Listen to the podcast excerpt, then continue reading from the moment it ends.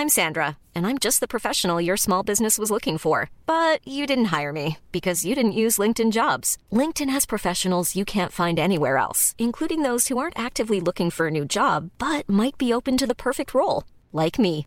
In a given month, over 70% of LinkedIn users don't visit other leading job sites. So if you're not looking on LinkedIn, you'll miss out on great candidates like Sandra. Start hiring professionals like a professional. Post your free job on linkedin.com/people today.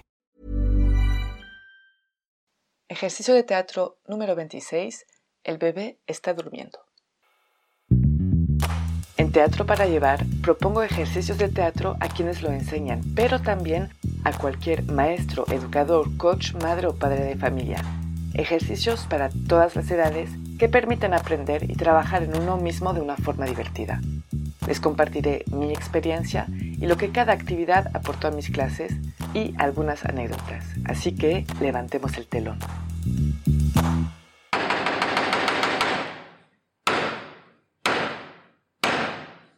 Para este ejercicio, el bebé está durmiendo, vamos a necesitar mínimo dos personas.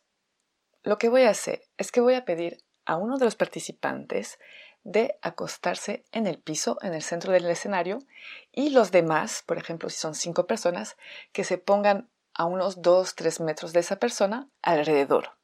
La persona que está en el centro acostada tendrá que cerrar los ojos, al igual que un bebé que está durmiendo. En ese momento voy a poner objetos en el piso. Si son cinco participantes que están parados, voy a poner cinco objetos. Y cuando les haga una señal, cada quien tendrá que ir a buscar uno de los objetos haciendo lo menos de ruido posible, o sea, para no despertar el bebé.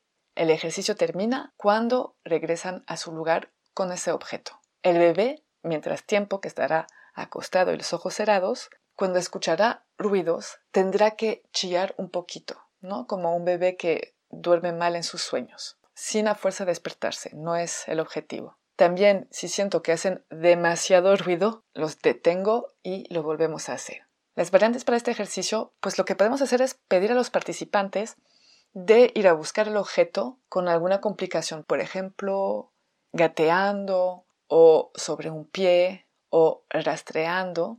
Y si queremos complicar aún más, les podemos pedir que no agarren el objeto, sino que lo vayan arrastrando con la mano o con el pie hasta el lugar donde estaban. Mis observaciones durante este ejercicio. Para empezar, para mí es muy importante que no haya límite de tiempo, aunque, como les dije antes, si hacen demasiado ruido, pues ahí sí paro el ejercicio, ¿no? Pero mejor que no haya límite, porque si no, lo hacen con mucha prisa y ese no es el objetivo. El objetivo es hacer lo menos de ruido posible. Y obviamente el ejercicio es perfecto cuando no escuchamos al bebé llorar o chillar un poquito. Las palabras claves para este ejercicio son el control corporal, la paciencia, la atención y la escucha. Les dejo con este bebé durmiendo y les digo hasta muy pronto.